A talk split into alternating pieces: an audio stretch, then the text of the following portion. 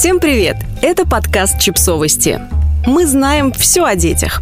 Семь опасных мифов о счастливом браке. По мнению психотерапевтки Джилл Вебер, современное представление о браке сильно романтизировано. Людям кажется, что после того, как они нашли своего единственного или единственную, все всегда будет хорошо, а проблемы и конфликты обойдут их стороной, если они действительно любят друг друга. На самом деле в любых долгосрочных партнерских отношениях могут быть как хорошие, так и плохие периоды, и это совершенно нормально. Вебер отобрала 10 самых распространенных мифов о здоровых и счастливых браках, в которые люди до сих пор верят.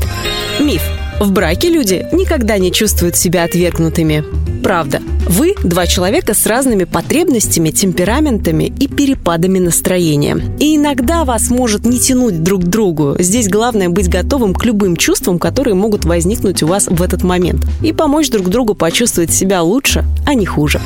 Миф. Супруги всегда ощущают близость друг с другом. Правда, в долгосрочных отношениях легко скатиться в поведенческую рутину. Люди – существа, которые руководствуются привычками и собственным комфортом. Необходимо выходить из своей зоны комфорта и стремиться говорить на более личные темы. В долгосрочном союзе у вас будут периоды, когда вам придется работать над тем, чтобы быть ближе друг к другу. Миф. У супругов обязательно должны быть общие интересы.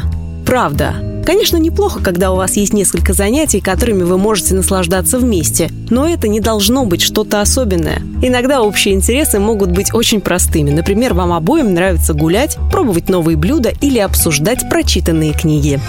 Миф. В счастливых семьях люди не ссорятся. Правда, конфликты в отношениях неизбежны. Разногласия возникают из-за того, что вы по-разному смотрите на одни и те же вещи, из-за того, что у вас разные приоритеты и желания. Намного важнее в жизни без ссор умение слушать, признавать чувства другого человека и находить компромиссы. Иногда на это требуется время. Миф. После ссоры партнеры должны одинаково хотеть помириться. Правда. Темпераменты бывают разными. Если вашему партнеру требуется время на то, чтобы снова начать относиться к вам с теплотой, это не значит, что он вас не любит. Здесь важно разобраться в том, что необходимо каждому из вас для того, чтобы решиться на примирение. Миф. Если люди в браке не занимаются сексом, то это какой-то неправильный брак. Правда.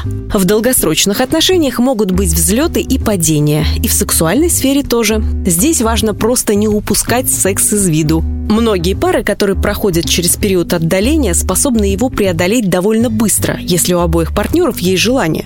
И еще, не забывайте о том, что любая физическая близость считается. Касайтесь друг друга, держитесь за руки, обнимайтесь.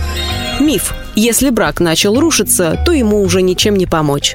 Правда. Постарайтесь не сдаваться. Семьи обладают огромным потенциалом. Если вы с партнером или партнершей готовы бороться, то всегда есть способ начать все с нуля. Хорошей точкой отсчета может стать договоренность о том, что вы каждый день проводите друг с другом полчаса, без телевизора, телефонов и книг. Другие варианты – совместное чтение психотерапевтических книг для пар или визит к специалисту. Подписывайтесь на подкаст, ставьте лайки и оставляйте комментарии. Ссылки на источники в описании к подкасту. До встречи!